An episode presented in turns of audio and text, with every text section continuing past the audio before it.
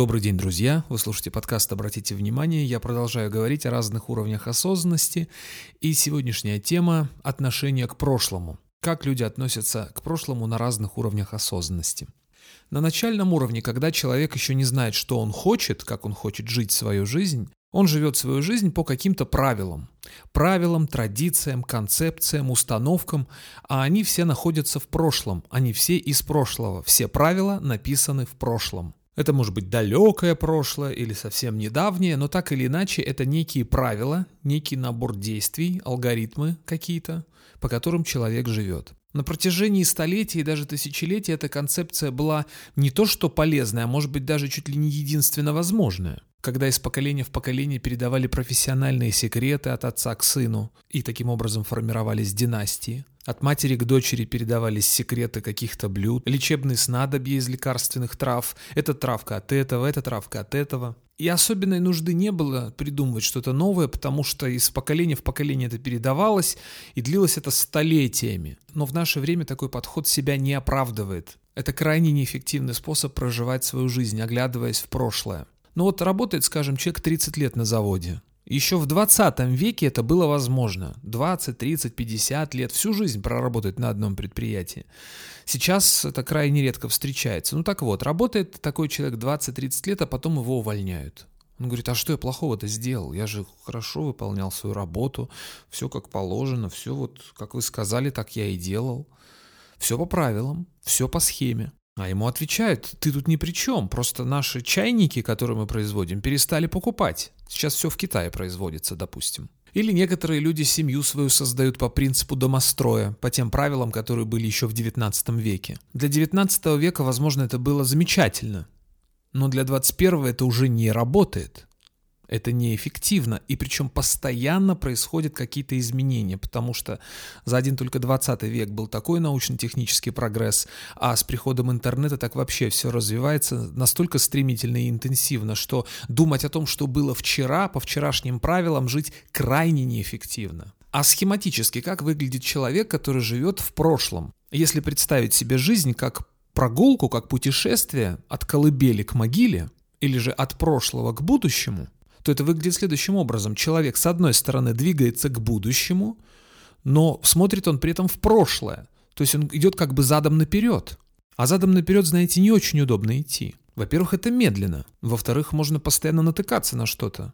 Спотыкаться об камень или там ногой в какую-то яму угодить, или э, натолкнуться на дерево, на человека и так далее. И вот он таким образом пятится назад, и вдруг он споткнулся. Ну вот в нашем примере его уволили с работы.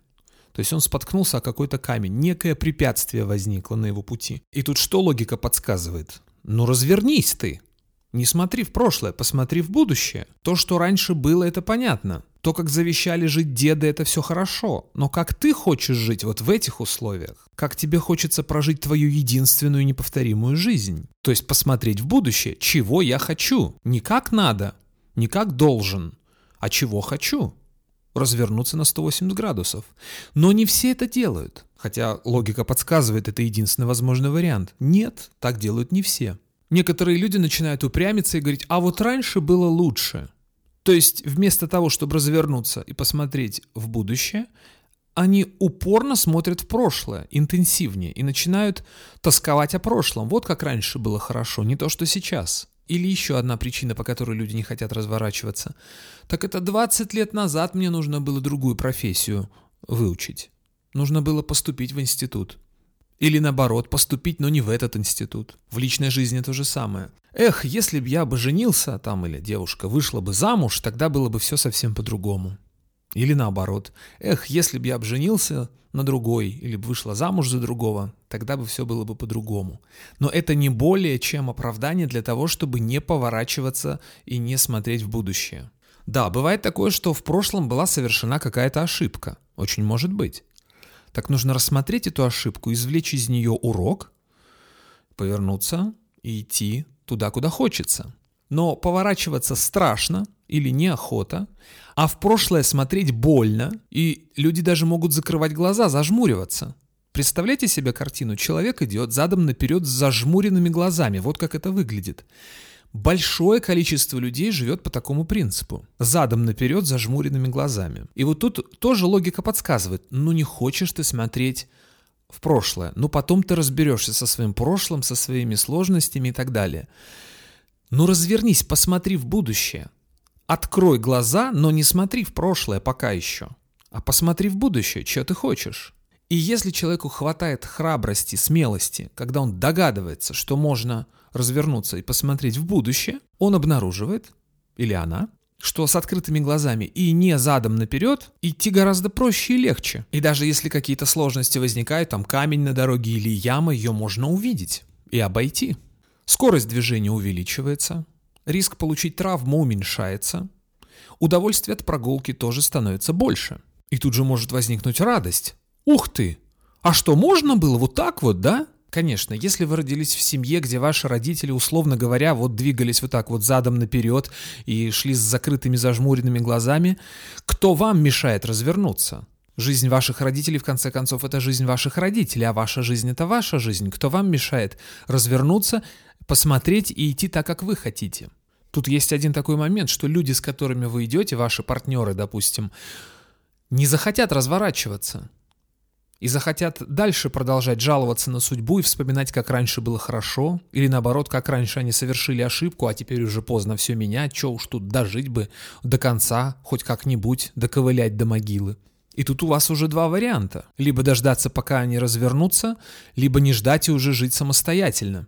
Когда человек перестает на какое-то время смотреть в прошлое и начинает смотреть в будущее, и идти вот так вот по этой тропинке с открытыми глазами по направлению вперед, Поначалу, конечно, этот человек может получать удовольствие от того, что он обгоняет тех, кто идет задом наперед с зажмуренными глазами. Но потом это становится скучно.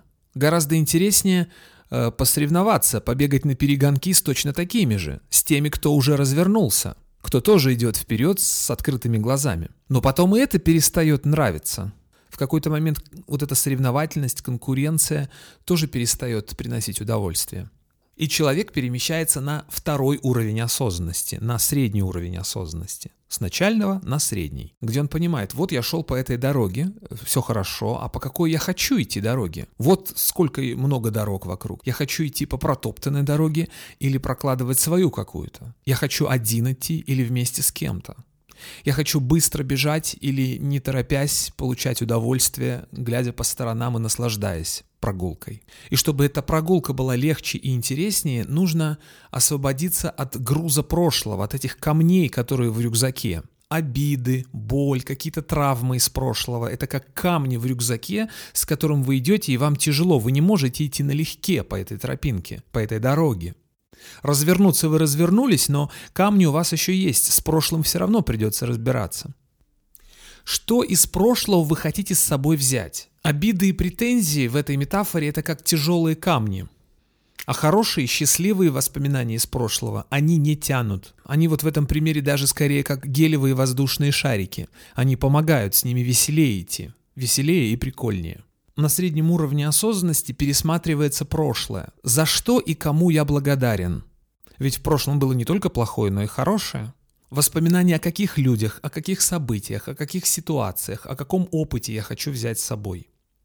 Но есть также и неприятные воспоминания. И здесь тоже помогает благодарность. Нужно понять, за что я могу поблагодарить, за какой урок. Какой урок я вынес из этих неприятных ситуаций. Была какая-то ошибка, чему она меня научила. Был какой-то конфликт, чему я научился в результате этого конфликта. Какие слабые стороны я у себя выявил в связи с этим. Кто-то сделал мне что-то плохое, в чем была моя ошибка. Чему меня научила эта ситуация? За что я благодарен этому человеку? За что я благодарен этой ситуации? И когда на среднем уровне человек разобрался со своим прошлым и понял, за что он благодарен, что ему нравится и что он берет с собой дальше, он перемещается на высокий уровень осознанности. На высоком уровне осознанности прошлое совершенно не беспокоит. Ну, было и было. Даже если возникает какая-то неприятная эмоция, то на несколько мгновений человек опять возвращается в здесь и сейчас и понимает, что это всего лишь не более чем воспоминание. И отношение к прошлому на высоком уровне приблизительно такое же, как к старым пожухлым газетам на чердаке на даче. Ну, что-то там написано, да. 30 лет назад, когда это было опубликовано, это вызывало какие-то эмоции, какие-то чувства. А сейчас там что-то когда-то было сто лет назад. Более того, нужно еще попробовать исхитриться, чтобы испытать хоть какие-то негативные эмоции, вспоминая прошлое. Потому что это кажется настолько далеким и настолько уже произошедшим не со мной. Не со мной, а с кем-то другим и в какой-то другой жизни. И вообще большой вопрос, было ли это. Итак, на начальном уровне осознанности человек живет в основном прошлым. Он делает то, что должен, и сам того не осознавая, смотрит в основном назад, вместо того, чтобы смотреть вперед. На среднем уровне осознанности человек пересматривает события из своего прошлого, и если есть какие-то неприятные моменты, которые вызывают обиду, боль, претензии, он пересматривает их ровно до тех пор, пока эмоциональный заряд из этих событий не уйдет полностью. На высоком уровне осознанности к прошлому человек относится так, как и нужно относиться к прошлому. Ну, было и прошло. На то оно и прошлое, что оно прошло. Тема следующего выпуска – отношение к будущему. Услышимся через неделю. Пока.